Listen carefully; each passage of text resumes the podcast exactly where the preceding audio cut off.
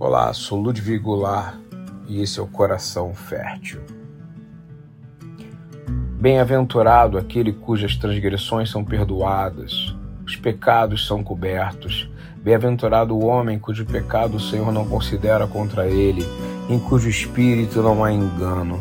Salmo 32. Essa é uma bênção que está disponível para cada um de nós. Sabe por quê? Porque não há nenhum de nós que não tenha pecado.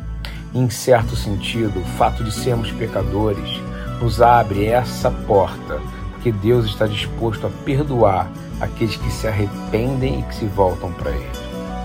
Ele está disposto a não contar nenhum desses pecados contra nós, se nos arrependermos e tivermos fé.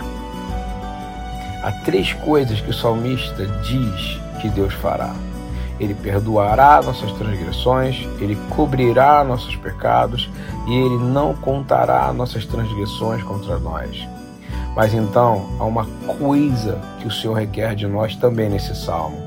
Ele diz que a pessoa tem que ter um espírito onde não há engano ou hipocrisia. Deus exige de cada um de nós sinceridade, honestidade, transparência ao que, quando nos arrependermos, não seja por um ato religioso ou político, que a gente não tente encobrir fazendo desculpas.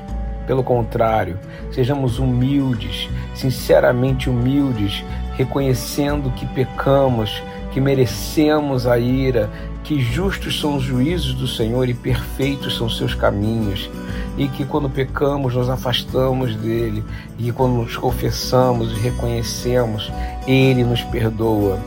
Então, vamos cultivar o hábito de sermos honestos com aquele que nos criou, o nosso Senhor, o Deus de todo o universo.